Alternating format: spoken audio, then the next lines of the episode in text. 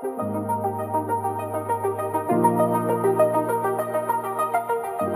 欢迎各位来到阿普啊井边闲谈，我是大猫，我是建议，我是卡梅，我是杜杜。哦，我今天早上我跟他们讲一个是，哎，斗 Fight Club 看过吗？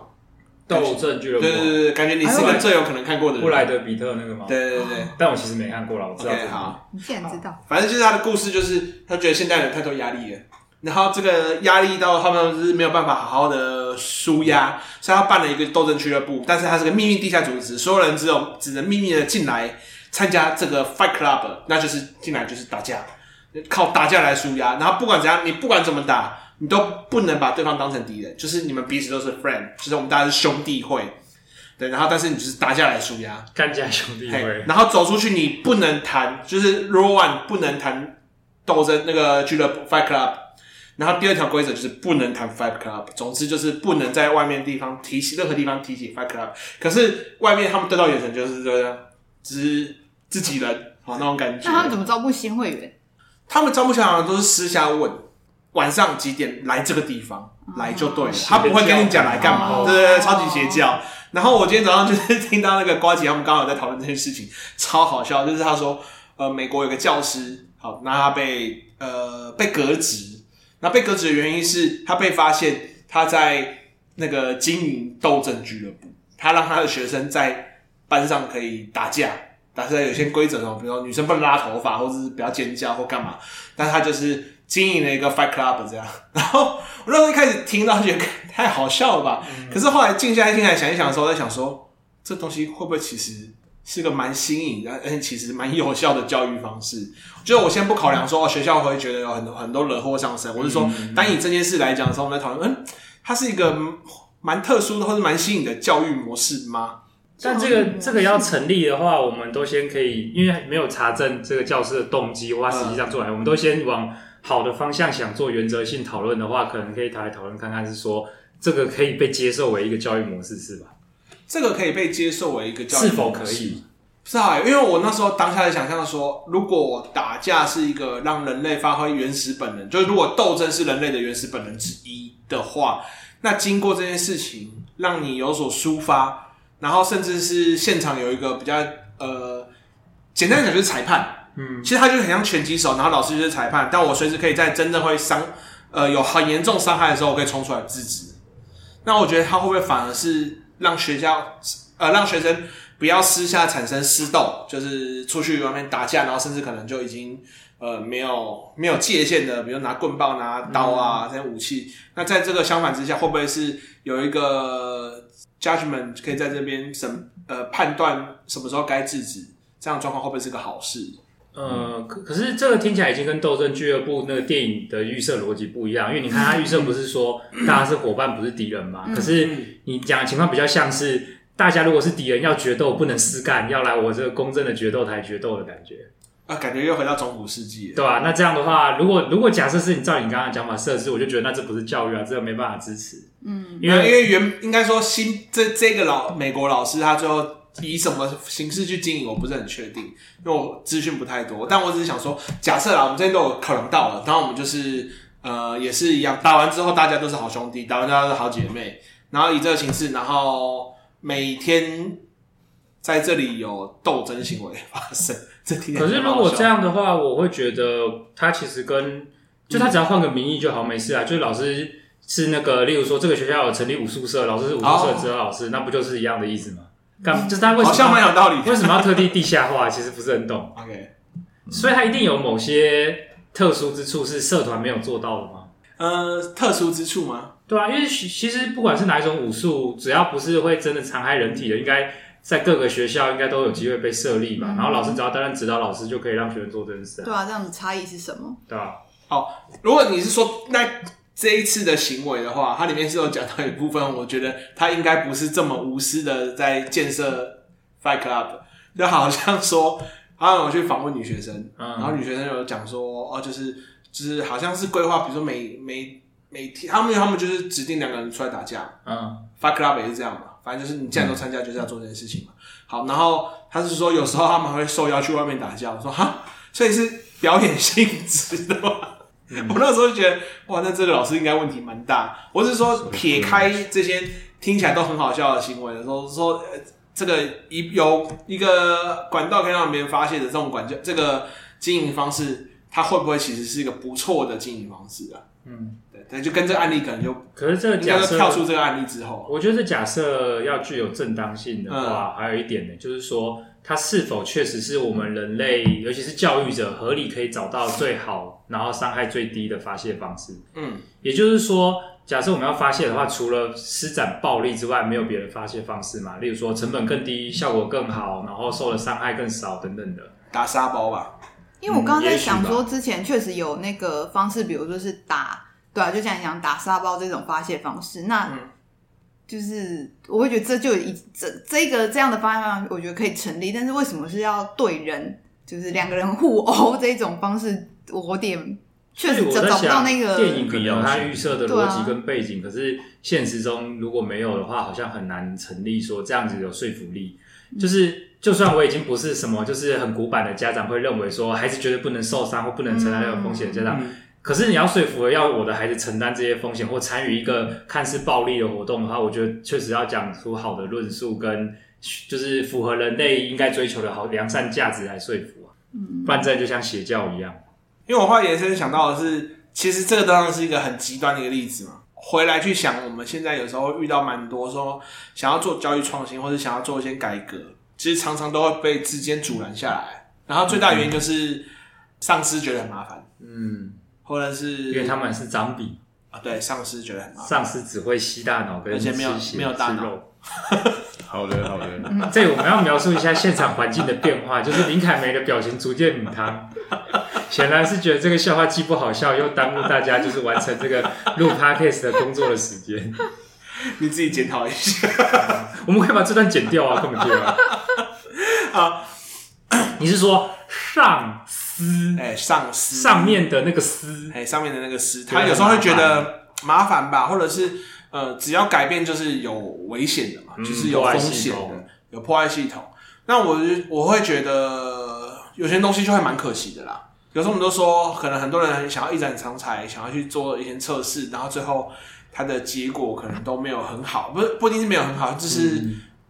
各种阻拦之下，难以施展，然后最后放弃。你认识那么多老师有案例吗？你可以掩去其姓名，掩去学校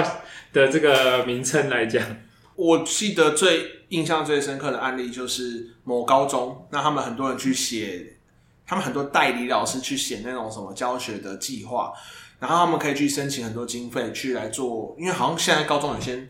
呃，校本吗？还是、嗯、还是弹新课程？嗯、那他们就说，而且他做新课程，我们要有经费。嗯、那他们把东西都写好了，他们也跟校务会议的所有人都，就老老师也都讲好，就是那天所谓正式老师就讲好说，我们想要申请这个计划，我们东西都写好了，嗯、那东西下来全都我们带，我们负责，就是都不会麻烦到你们。可是那天老师还是会怕最后东西事情会掉我们头上，所以他们校务会议全部一致投反对，所以没通过。那我就觉得这件事情听起来，我就觉得哦，很痛苦诶，因为已经是所有事情都写好。那其实我们都知道一个问题嘛，一个问题就是，其实代理老师明年在不在是一回事。他们可能最怕一件事情就是，啊，你这代理老师如果明年啊你考上了没来，啊你说你执行啊你不在怎么办？嗯，对，所以他们有最安全的方式是什么？就是不要让这个案子通过。嗯，那我们也不拿这经费啊，反正那些所谓的校本课程还是还是要代理老师去升。我觉得最好笑的就是很多的这些课程是代理老师升了，那他们也不愿意学怎么操作，还愿有些愿意执行的还会去讨论啊，跟看怎么操作。代理老师如果不在，还是会自己下去做。有的是完全反正你们啊，你们不要，我们就说我们代理老师不见了，就这样啊。啊，所以这个东西没办法执行。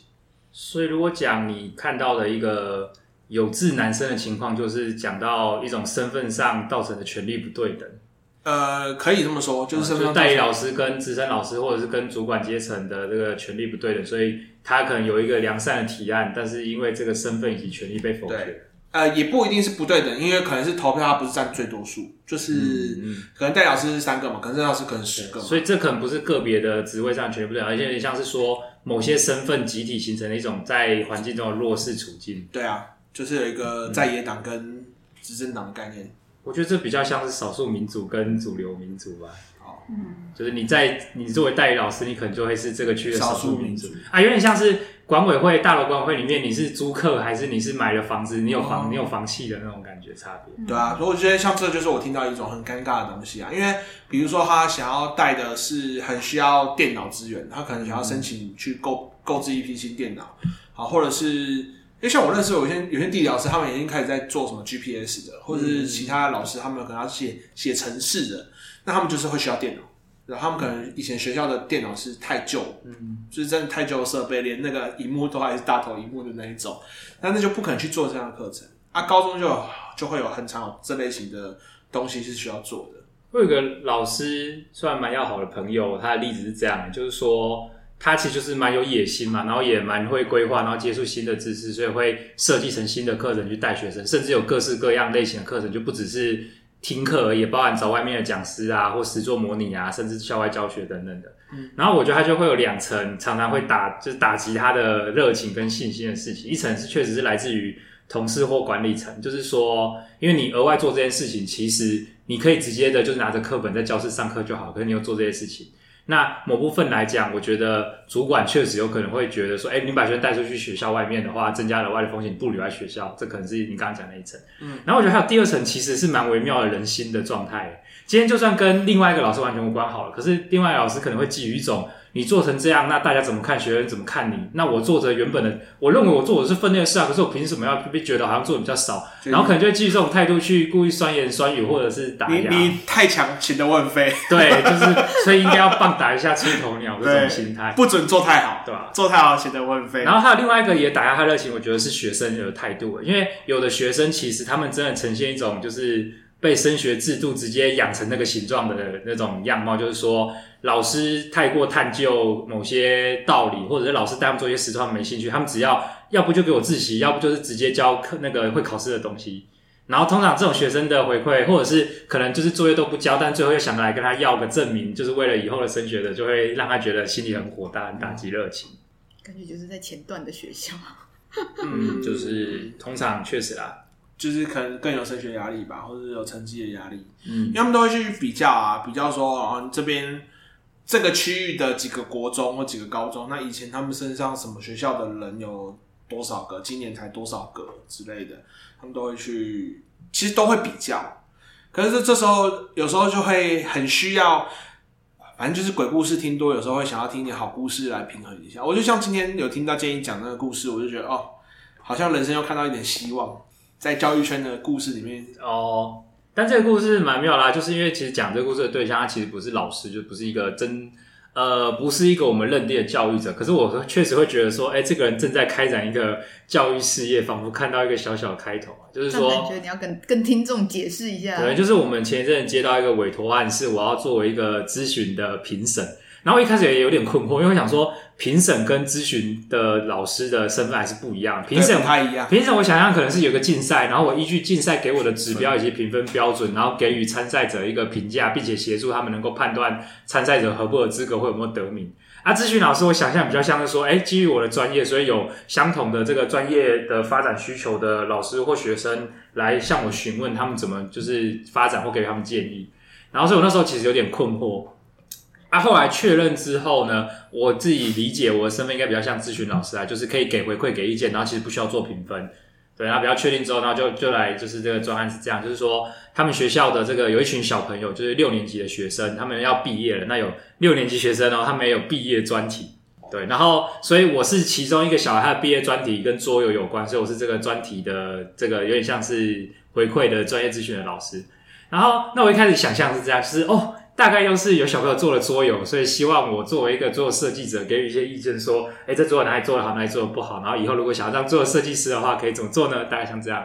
结果谁知道我一开始接触到他，因为他有先给我资料，看了资料之后我就有点愣住了，就是没有这个小朋友，他完全没有做新的桌游，他是直接用一款现成的桌游，然后他用这个桌游要去带，因为他六年级嘛，他要拿这桌游去带三四年级的学弟妹们。然后就是关于这个桌游，他想要教一些概念，教一些理念。啊，我虽然有点讶异啊，但是我还是觉得蛮有趣的，因为这很像阿普他成立初期我们的那种状态，嗯、就是玩了不同的桌游，觉得有趣，想要去带更多人，影响更多人，对吧？就是你当年二十几岁的事在做的事情，人家六年级就在做了。对，人家六年级就在做了。可是后来，反正就是看了他的简报，然后也实际上听他报告之后，嗯、我就有发现说，哎、其实我好像需要回馈他的核心，其实根本就是跟桌游，我觉得相关性比较就低很多啦。我会给他的回馈大部分都是跟我比较自我认同，作为一个教育者，就是广义的教育工作者的话，我认为就是他可以在哪些地方改善，然后可以创造更好的教育品质啊。我先说，我觉得这个小朋友他其实让我觉得蛮欣赏的地方是说。他等于是设计了一个教案，然后他又要用这个桌游去带这个教案，然后还有一些目的。对，那我我当下其实心里面会有点小吐槽，是他当然就是他的教案的那个目的目标理念，我会认为这款桌游办不到，但是他还是带了。对，然后就是他，但是它就会有一些。困难跟挫折嘛，所以我就一一解释，然后也有跟他确认询问，然后教他这样子，对吧？但是我觉得他做的很好的点是，可能很多教育者没有在做这件事，就是他既然有为了就是确认他的教学效果如何，他有设计了前后册的问卷。我觉得他超屌。对，再次强调是小学六年级的同学，所以他做了一个前测问卷，是测就是在他想要教导的那个概念跟态度的面向上，原原本他的目标学生的状态如何，然后他后测一样是基于这个目标，但是去确认说，哎，经过这次的体验，有没有什么新的想法或改变？对吧？啊，老实讲啊，他问卷设计还是很阳春，而且就是有一些统计学上很就是显而易见会顾及的道理，他其实不太有注意到。可是我觉得说，不过他六年级耶，所以我就会就是比起这些的，我会觉得我们可能已经知道的事情，可是我会理解六年级可能还不知道。可是如果他现在就开始实践的话，而且还有继续做的话，他迟早会可能在国高中就可以超越我们大学生或者是出社会的人，就是做一个统计或做一个研究的时候应该有的水准。他目前去实际带了吗？还是都还没？他带过啦，他、哦、他带。他跟我的报告不是他有一个教案准备去带亲子课件，他是他完成这个专案了。OK，他设计了教案，他去带了学生，他带了大概好像三场还是四场吧，然后收集了大家的一些回馈以及他自己的感受来，就是跟我讨论，哦、对吧？嗯、所以我有提出几个重点啦，像其中一个是说，我有提醒他说，哎、欸，其实因为他有一个地方是我觉得就算是成人也可能犯的错误，就是说，当我们教一个东西的时候，我们已经理解了，然后我们从我们理解角度去教对方。可是我们这样就忘记要从对方是个不理解的人角度，他是怎么样理解一个他听到的新事物？所以他就讲到说，他带那些学弟妹们的时候，可能就听规则他们会听不懂啦，或者不专心就开始闲聊啊，干嘛？我就提醒他说，诶，那你要怎么样从他们角度想？例如说小学生嘛，我就提醒他说，你的规则投影片写的那些字，你确定他们那个年级都已经学过了吗？他们会不会其实字根本看不懂？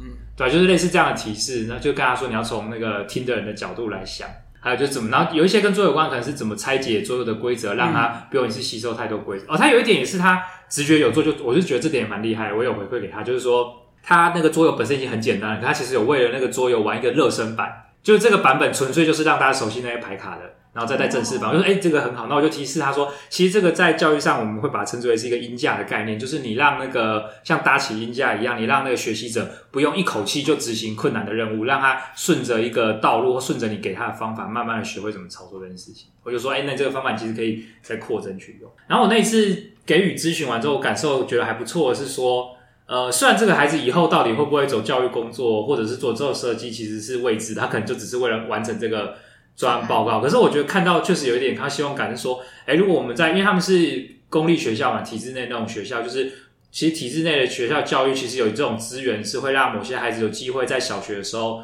就有发展专题，而且实际上做一些真的不是只是学习知识，也包含应用知识，然后人际互动的事的话，那我会觉得其实这些孩子可能我自己会甚至会想象说，哎，如果小学有这种资源可以做这种事，我会觉得可能也会改变我的人生嘛。所以我那时候其实第一听完的故事，我第一个好奇的是。但我觉得这个学生可以做到这件事情，让我很意外。第二个是他是在一个怎么样的环境，或者是这个学校啊，呃，他是有个怎么样的培培训过程嘛？因为他们既然小学六年级毕业有专题，表示他们应该有个那样的制度。哦，这个要补充一下，因为这确实不是一般学生可能有接受到的规格，他们是所谓的就是自由教育的部分，所以说他们有取得一些额外的特教资源。等于是有，例如说有特教的老师，然后老特教老师他们有一些资源是可以找外聘的讲师合作，或者是会有一些特殊的课程。不过他们这个特教资源，因为就是如果只给这个学校的少数人使用，其实会有点不公平嘛，所以它其实有点像是这个资源其实好像是那个地区的，就是各个学校的特教学生都有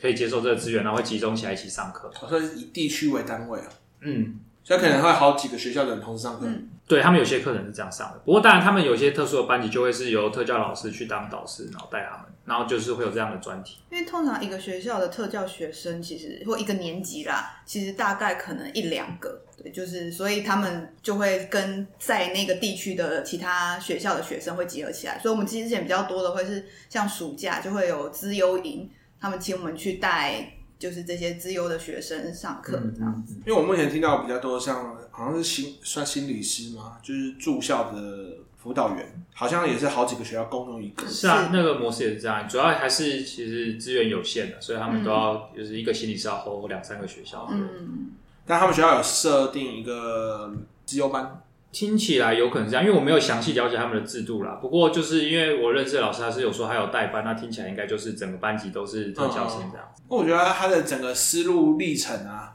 很特别，就是跟跟我想象的小六生会去想到的这些内容不太一样。比如说，他有开始有去呃理解到认知的那个 gap。比如说，他说他会把游戏拆解嘛。当然，你说在用文字上面，他可能有时候会忘记。但是我觉得这就是一个我们有时候太惯性思维会去遇到的状况。但它整个设计的过程，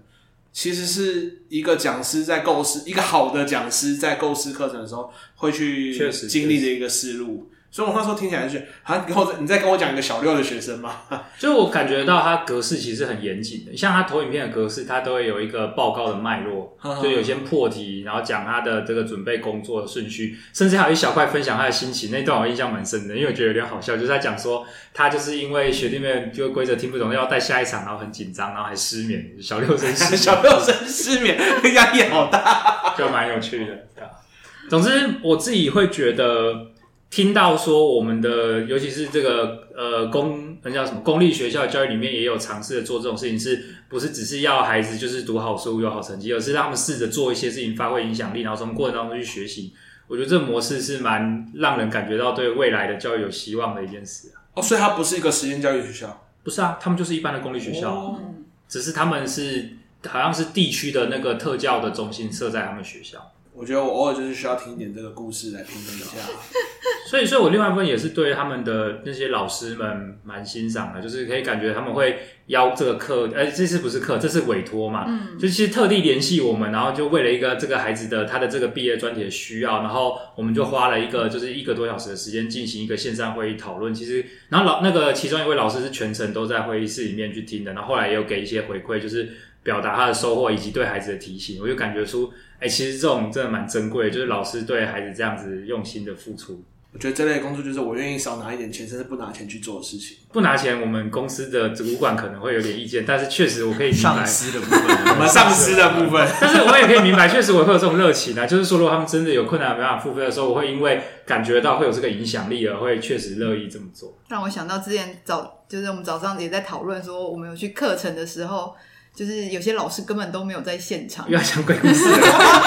哦，我们也有个经历啊，这次是一个失踪的故事，这是一个失踪的故事。就是某一次，我们某当事人就是我啊，然后我们去上课的时候呢，撞鬼的人，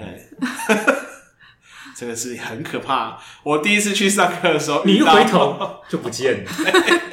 我遇到这个老师，就是因为我们通常会有个邀请老师，不管是录班授课或者是教师研习，然后老师可能会带过去到我们现场，然后可能就是哎、欸、呃安排一下，然后通常会全程陪伴嘛，看状况，然后他会跟学生介绍我，然后就开场。没有那天就是全部都没有，他就是把我带到教室之后，人就 disappear，哎、欸、disappear 应该没用错吧？没用错，就消失了。然后消失了之后，哦，等一下再回来哦。就再也没有来过。一回下课后啊，一下课后，对，就是他只告诉我们，哦，这堂课到几点啊？可以提早下课，然后就就就没出现，然后就变成说，啊，好，那我要带这个班，所以这是一个班级吗？呃，不是，他不是一个班级，他是每个班抽两个人来上课，然后体验一款游戏。这还有取样的概念。哇嘞，对，那就变成说，你知道这个整个班级我也不知道他们什么状态，还没分组，然后要进行桌游，我帮他们分组，彼此也不熟，然后可能又是一年级刚入学校，真的。就是一个萌新，人生地不熟，整群人都是萌新的概念的时候，就想说，对我到底，然后他们就开始，哎、欸，有的人会跟你讲说，哦，如果我要回，就是我班级有事要怎么样回去要干嘛？然后你在想，那他讲是真的还是假的？嗯、可是啊，我要负责是这段时间，我好像不应该放他走吧？可是如果他真的有事要回去忙怎么办呢？那他们今天这节课到底什么形式？因为我不太懂为什么会有节课是每一班抽两个人出来上课，啊，其他原本班级人到底在干嘛？那他们是讲比较衰还是什么状况？听起来像什么班会或者是打扫时间那种，哎、欸，比较类似这种感觉。对，然后我就说啊，不对吧？那不是应该有一个？那我就马上联想到一个那个前几周有个小学校外教学故事嘛。嗯、他就是说委托外面，他就是会有一个什么执行班，就是那种小队服的东西，罚跪几秒钟。哎，罚跪，罚那些学生罚跪嘛。最后高雄市教育局判，他是说你找委外团队，但是其实教育的权利或者监督是在老师身上嘛，所以这个不应该是他们来做嘛。然后就变成那我在那边，我就想说，对我没有那个教育的那个权柄，或是应该叫权柄，还叫什么？反正就是我也不应该惩罚他们委外，我只能讲说我们现在要做什么事情。好，但是其他的应该要老师来负责事情的时候，就很像是你其实应该是技术资源，而不是替代他的身份的那种感觉。对，然后但是在场就只剩我一个人在那边，我就想说，哈，what？哎、欸，可是这个观念难道有错吗？就假设老师的角度就会认为说，啊，我就是把我的钟点费，或者是我就是有经费请你来带这个课了，那如果还要我自己参与的话，那我自己做就好了，干嘛请你？如果他们是这样想，那我另外一个问题就是，你只希望我来带这个课要带出什么效果？或者是你不是应该是看我怎么演练这堂课，你之后决定要再进行这东西吗？如果我来带一次课程就可以完成你所要的教育目标，而且我还带的不是全班的学生，还是各区抽两个的，那讲换句话说，我要你何用？你这老师留在学校可以干什么？我们每天都找外聘就好了，要你干嘛？嗯，这不是很奇怪吗？不是，因为我的想象是你来可能是想要看啊、呃，业界的老师在带桌游或是带什么东西，还是怎么样操作的。那跟我平常的教学有什么差异？那我之后可以去做一些改善。确实啊，如果他们不想看是蛮可惜。嗯、可是搞不好有老师会主张，就是或但不过这可能不一定很公然主张，就是有一种情况是，他们事实上承接了很多可能非他的那个教学本业的额外的业务，嗯、所以他其实是趁找了外聘讲师的机会，赶快去处理那些业务。啊，如果是这样子，当然不是一个合理的现象。可是如果要单纯批判这老师，会有点流于其实本质是这个系统为什么允许这种事情发生的问题。因为确实我们没有更多的资讯，可是我事实上就有很常遇到，真的就是看出来业务很忙，他们不是在混，他们就是忙的老师。然后那个忙，我有时候会觉得说，啊，原来你们还要做这个哦，啊，这个事情这个时候做这好吗的那种感觉。那老师脸上有没有写的菜？是没有啦，有有的其实感觉出来是蛮资深的啊。啊，但有的事情我猜应该就他们系统当中，例如说可能就是轮着，轮到你就是你，或者是他真的很有野心、有热情。可是那件事情就是其实跟误判了自己能力，就是会影响教学吧？我是觉得有时候是这样，对吧？奇怪的业务嘛？不一定奇怪啦，而且有时候我觉得有时候或者说奇怪好了，有些奇怪其实是透过当它是一层一层传递下来，而且各层都有自己的考虑，但却没有通盘的沟通与获得理解的时候，它最后到执行人手上就会变成奇怪的业务，对吧？就是当兵的时候的那个喝水小卡，我觉得就是一种上面要求，中间想到办法，然后下面说什么这样做的嘛，最后就变成一个奇怪的形状。那么你们要不要再来分享教育鬼故事，或你们最近在教育上看到的希望？我最近有比较有希望的，其实就是那个我去上一系列的，就是非暴力沟通的课程，然后总共有三场。然后我觉得，因为他们其实非我觉得非常特别，因为他们其实是算是这样算佛教团体吧，嗯，所以他们那个算是一个修行的地方。哦，佛教团体要非暴力沟通，平常也很暴力吗？就是他们其实就在推广正念，更精进。对啊，正念。然后他们其实是希望让更多，所以他们的来上我的课的人其实是一般大众，嗯，对，所以不是，对对对对，不是他们那边就是已经在修行的人，然后应该还是教徒吧。是吗？因为，我之前我有帮他们先上志工训，那志工训的人比较就是有在有法师，然后有一些是他们本来的志工。不是我我说的教徒是我信仰这个宗教叫教徒，不是还是你去佛教，对对，所以有基督教的来这样。不是不是，应该说我去的，呃，我后来现在带状的课程里面其实是一般大众，所以他们是看到这个资讯说，呃，有这个课，想来就可以来，不一定要信仰这个。大猫你也可以去哦。对对对。哇哦，哎，我本来就比较偏佛教，好吧？干嘛这样？是啊。所以就是他们来的人就是各方来的啦，所以我带的成员从小三到成人都有，小三到成人，好棒哦！对，然后我觉得他们很用心在办学这件事情，是让我觉得我第一次看到，因为他们为了我的课程是早上十点到下午三点，然后他们为了早上十点能够就是大家准时到，因为我们自己去上课很容易，我们通常都会预设我们大概十点的课，通常大概到十点十分之类的，可能人才会到齐。那他们自己会觉得这样子不太好，所以他们自从九点，他们就会先用，就先请法师先会带一些正念的一些小活动，来让大家带让成员有有所暖身。所以。虽然讲是十点到十二点课程，但其实还在外对外宣称的时候是九点到十二点。对，他们九点。哎、欸，好棒哦！天啊，怎么有这么贴心的单位？是是我觉得接手的课程对象竟然还有先暖身过。对，他们自己先暖身。一开始他们之前本来问我说：“老师有什么暖身可以带？”然后我还在很很困惑，想说这种暖身不是我自己处理就好了？就没想到他们很细心的是，他们自己还前面还安排了活动，因为他们志工有先上过课。然后先上过我的课，而且之前志工上我的课说，他们的法师还要求他们的志工要先看过书，才上我的课。好扣啊！真的。然后他们，所以当时候上课的时候，他们前面还设计了一个小游戏，因为背包沟通里面会讲观察这个步骤嘛，所以他们就还自己设计了一个，有点像是那个大家来找茬嘛，不是有个那个。那个箱子有点像恐怖箱啊，那个游戏有点像，然后他们就先放了一个东西在里面，然后让大家去摸，然后摸完以后去看说，他就是他们会去写一些词汇，OK，然后然后透过这个方式让他们去了解到底什么是观察，什么是评论，他们自己还设计了这样的 课程，哎，他们那个活动其实蛮蛮完整的，对啊，就是我觉得哇，除了干，那你干嘛去？那我自己就有这个能力，但他还是需要我的专业嘛，干嘛这样？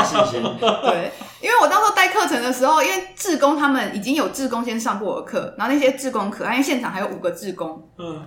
然后我在操作活动的时候，他们还这样子举手说：“老师，我们可以一起上吗？”一起上，就是他们也想要再继续精进自己，他们还想要上课。啊，就是说后面的课他们也想要来，就是志工他们应该说他们这个课程这带状课程，他们还配了五个志工，嗯，会提供我。课程上面协助，比如说报道、嗯、订餐，嗯、然后或者是各种课务上面的杂事，的对他们配了五个志工，我觉得对我来说，我一开始听到想说，哇塞，为什么需要配到五个？平常我自己去上课，就我跟承办，其实大概就结束了。嗯、但是想，哇，配了五个志工，对，然后所以过程当中，他们也很投入在参与这件事情，就是也让我蛮意外的。然后甚至是过程当中。后来我本来最后只是想说，哎、欸，让出点，因为带妆课程嘛，然后出点，比如说回家作业，就是让他们回去可以练习，然后他们还会很认真说，老师，那我们要做几次，或者什么什么之类的。然后我就想说，哇，真的是很认真的做几次，对，要练习几次啊，要写下来吗？要写什么吗之类的，就很认真问这件事、欸。是那个要吗？正向正向赞美老公还是什么东西那个吗？没有，没有，我就叫他们写他们生活中的观察。啊、对，嗯，对。看来刚刚有那个承办失踪的故事，也有这个承办没有失踪，还给你五倍，五倍，真的，原来今年是五倍啊！对。然后这一堂课，我觉得另外让我很，我觉得对我来说蛮有成就感的一件事情是，就是我当时上课嘛，然后我一开始也有用建议之前设计，就是我们会先去评估，就是学员的，让学生自评，学员自评自己的状况，所以有是大家的精神状态。就是一到五分，所以有些人可能是精神状态非常好，有可能礼拜六来上课，你精神状态真的是很涣散的，你也可以给自己一分。嗯、然后另外就是人的专注度，你自评自己的专注度如何？那如果你只能十分钟，那你可能是一分。那如果是你可以专注一节课五十分钟的时间，那你可以自己给五分。然后最后一个会是那个你承诺愿意投入在课程当中的那个承诺程度。嗯、对，我就会给他们这样评分。然后那时候其实我在。前面他们自己法师带的那一小时的，我在后段的时候，我进去看，我就有发现有两个学生站在旁边柱子旁边，就有点在打闹，在打闹，就这样一直某一个人就在一直捶隔壁的人，然后我就有点困惑，想说为什么有这个状况？然后后来我实际去带了课程以后，开始跟他们，就是我在自我介绍啊，以及在这个承诺的时候，那个小那个学生就在我，那是一个应该是国中生，然后我在讲述的时候。他就一直在旁跟旁边的另外一个高中生两个人就一直在讲话，然后其实我有感觉到那是一个防卫或者是抵抗行为，就是他不愿意参与这堂课，然后所以在最后自评的时候，他其实给参与程度来说，他直接给零，非常直接的就说他参与程度是零。对，我觉得他有点想要挑战带领者吧。然后后来我就我也直接给他回馈，是我看到这样子的他的回应的那个我心情，就是我很惊讶，但是我好像也不太意外，所以我那时候有跟孩子讲说，哎，我知道有些人其实并不是自愿来参与这个课程，就是因为我们其实去外面带很多就是学生的课程，很多学生都是被告知你来参加这个活动，你必须来。对，就是妈妈觉得你冷，所以你必须穿外套的概念。因为后来我才知道，那个他的妈妈其实没有在课程里面，因为那天、嗯、这更过分了。因为那天，但我觉得后来我后后来知道说，其实妈妈其实是有考虑过的，哦、因为其他有些是家长跟孩子会一起来。那之所以他没有跟家长一起来，是因为家长发现说，因为孩子其实本身有资优，但又过动，所以他其实他会觉得妈妈在现场，他觉得他会一直想要干涉孩子的行为，所以他反而会希望觉得说，那这堂课。让你自己去上，然后因为妈妈去别的，因为他们同时间还有另外一个是儿童班，就是然后他去那个妈妈去儿童班当志工，哦、然后他让孩子自己来参与这堂课，所以我觉得其实家长要考虑到这一点，我觉得蛮棒的，因为有时候有些课程我反而不喜欢家长一直在对一直下指导，对，所以我觉得那时候孩子有回应，就是我觉得我很尊重孩子的回应，就是我也不会去说，哎呀你怎么这样给零分啊？我其实没有，了吧？对，然后但是。我其实就是我，我看到他的反应，然后我也讲我的心情，然后我也尊重他自己接下来在这个课程的选择。然后后来就开始操作活动以后，他就非常的投入在我的活动当中，然后也会主动提问，比如说我在解释学习风格啊，或者在解释非暴力沟通，他会很快速的举例。或者是回应，然后我都觉得，嗯，就是他的举例都蛮好的，我都可以当做一个示范，然后讲，让他其他人可以参考。这就是 ADHD，心里面已经决定要抗拒了，但是真的发生的时候还是管不住自己的。好想回应哦，好想回应，我要去不上课，哥，我好想回应，我才不要上课呢。然后我就觉得，哎、欸，到后来其实。整个课程里面，他参与度非常的高。然后你说好了承诺零分了，怎么可以参与这么高？对，我那天后来来不及回应这件事，那我觉得我下一堂课我也会让他们做这个评估，嗯、我就会我就会把这件事情再提出来，对，再回应给孩子。所以我就觉得，哎、欸，那天对我来说是一个蛮大的收获吧。就是，哎、欸，我毕竟我又将在讲非暴力沟通，所以我用很一致的姿态去面对孩子。那我觉得也透过这样子的引导，其实孩子是愿意投入在。课程当中，因为确实我们想象有一些教育方式，很有可能确实就会让这个孩子抵抗到底。嗯，那其实也是很可惜的一件事，蛮遗憾的一件事情。这样下次给五分，你会对他期待很高。上次才零分就有这样的表现，今天给五分会是什么样的表现？我都是在跟你们说，你上来讲课好了，我都要爆表了。我这礼拜就要去带，我再看看他给几分。太投入了。怎么有点像是浩哥拍的影片的感觉？有有有一点这种感觉啊，好像还有点希望。好的，这就是凯梅的希望故事。凯梅的希望故事，糟了，嘟嘟没有希望。那你要再其实还是有了啊，还是有？还是有啊！等一下，你不要太勉强哎，很多也炸出一个，硬硬要生一个出来。我觉得带状课程的有好有坏，就是带状课程确实有时候会比较疲惫，因为毕竟很累。就是我三次的课程，然后每次四小时，而且重点是它的场地超远，它在三峡的山上。地图我们去去都超远的，对。可是我觉得上完以后，虽然就是就我觉得身体会充满了嘛。对，我第我第一次帮他们志工上课回来，我就开玩笑跟我老公讲说，我觉得我有种法喜充满，因为他们其实是非常认真投入在课程当中，浸染到那个环境的一种祥和与喜乐，就是体悟心灵祥和。然后我会觉得，我觉得那对讲师来说，我觉得也算是一种滋润吧，就是嗯，无懈。对，因为有的时候我们其实你去面对一群一直不想学、被逼来的人，其实对讲师来说是很耗能、很消耗啊。就回来后，你可能会觉得。就是不止身体疲惫，心灵也会很疲惫。可是，可是这就是上礼拜我面对一群游客的感觉。就凯梅说，他肉眼可见我的这个生命力一直在下降。我觉得有点看到那种，如果我打游戏那种血条，就嗯，瞬间嗯，直接少半条。对，对我是以后关于有这种国小家庭场，我不会再派你去了，因为这种这样对我来说，我觉得是我很习惯的。那毕竟我以前当社工，我之所以选择儿童家庭组，就是因为 我对这个族群是我很擅长跟他们接触的。哎、欸，但是其实如果是一对一组，就是去旁边辅助带他们玩游戏，我可能可以比较可以 handle。哦，就是因因为毕竟我在最后天工作过嘛，啊，也是，对，但我实在是没有办法要求我去当个讲师，在台前面去带着游戏，因为那个吵闹的程度，你会很想叫他们闭嘴，但是你又不能这么做，我所以那个生命力是花费在克制自己的部分。因为我觉得带于这种家庭的对象上面，我觉得还要有一点主持的那种。功力就是你要有，要对，就是你要能够掌握他们，就是有点笑料啊，嗯、就是然后掌握他们的的的的那个。有些歪掉的是要幽默的解决，不能太严厉什么。对，不行，我的笑料可能十八禁。对，所以我是说，所以你你你也不太适合这个。对对对，这个年龄层，你突可能突然要叫你讲一些笑话，他们可能会不懂，就接不住你的梗。对，还是他们就真是把孩子带走了。就你不要听，这边看，这边看，这边看，然后爸爸会很开心，他们笑。好了，我以后报名 open mic 好了，先去卡米蒂俱乐部先受训一下。但是，那你去那个的族群就不一样，还是不能。对呀，那个族群出来都在讲地狱梗，这样不行，在小朋友面前就不能用地狱梗。对，轮到杜杜，有没有近期有没有什么想要分享的嘞？近期比较有希望，主要是那个上完某一堂议题讨论课之后，有老师给的回馈吧。嗯，就他有直接在现场，因为他有在现场观察嘛。然后我觉得他那个回馈对我蛮大的鼓舞，是说他有直接表明说，他觉得这种讨论方式是他理想当中能够做到的跟学生讨论的方式，嗯、所以他觉得这方面有看到我们阿普啊的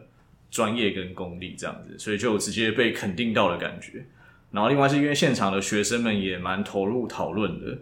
对，就是那个情境是说，我带他们讨论一个议题，然后在讨论前会先调查大家对那个议题的态度，然后让他们去感受说，诶，讨论完之后再调查一次，有些人的立场是会转变的，所以他们就实际去感受到说，诶，我们的讨论是有意义的，是有影响力这件事情。那现场也确实有发生这样子的状况，所以就会觉得说，哎，这个活动的设计啊，还有有学生的参与度啊，都是蛮难得一见的啦。所以那个那一堂课是算。近期比较有印象的、有希望的部分，其他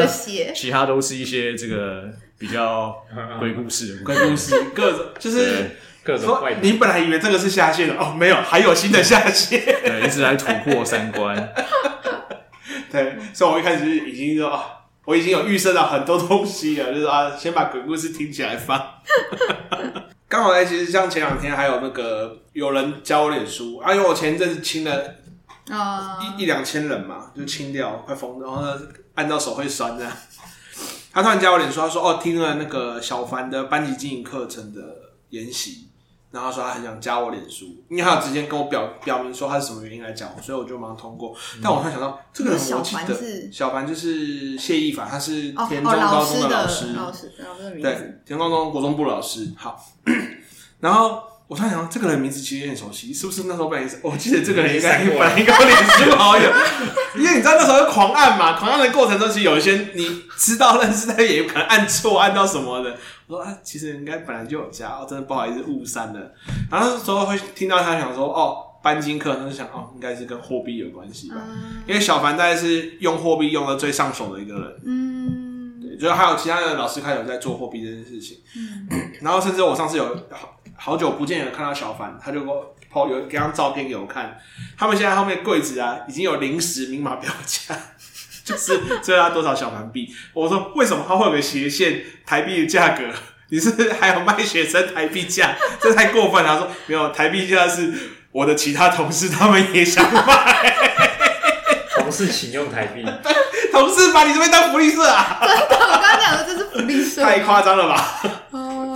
就同事也想买，所以只好再多个台币价格。我以为也太好笑。可是这个我上次去另外一个学校的时候，他有讲到说，国中以下的话，就要就好像有特殊规定，是不能卖会被教育部认定是不健康的食物，或者就是应该是针对福利社，针对福利社。老师的奖励品，老师其实你老师请学生吃鸡排，也不会有人阻止你啊。那是学老师奖励品，那个跟奖励品没有收在那个，这个变成一个微妙的漏洞，微妙的漏洞。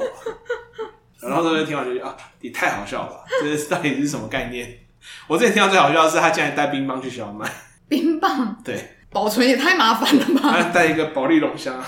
然后就把冰棒丢在里面，还有那个保冰袋。我说你为什么要这么辛苦？他说嗯，这很重要，因为里面有个很重要的概念，就是因为物质东西其实对学生来讲没有很缺，那下课去买也可以。那他们买的是什么？他买的是别人羡慕的眼神，就是我可以在学校的期间可以买到你买不到的东西。哎、欸，让我想到我国小的时候，我的我高年级的导师也做过这个，可是我觉得他那时候可能就是还是会我们会有几点。对，比如说我们写完就是一些呃考卷或是什么的，有奖励制度，然后他就会让我们去，我忘记是用摸彩的方式，然后去抽礼物。所以我记得那时候就会有什么大波路啊，或什么的大波路这种奖品可以拿。大波路才十块钱，可是你对于一个小学生来说，啊，可以了。我们家那时候光买湿热冰都很困难，都不见得就要偷偷买。偷偷买是不是？就是偷偷买思乐冰，以后发票还不能带回家，就是 赶紧投旁边，对，旁边投进去。对，就是所以那光是那个对于学生来说，真的蛮有吸引力的。好了，那我们这一集就差不多聊到这边啦，谢谢各位的收听。那我是大猫，我是建议，我是凯梅，我是杜杜。好，大家拜拜喽，拜拜。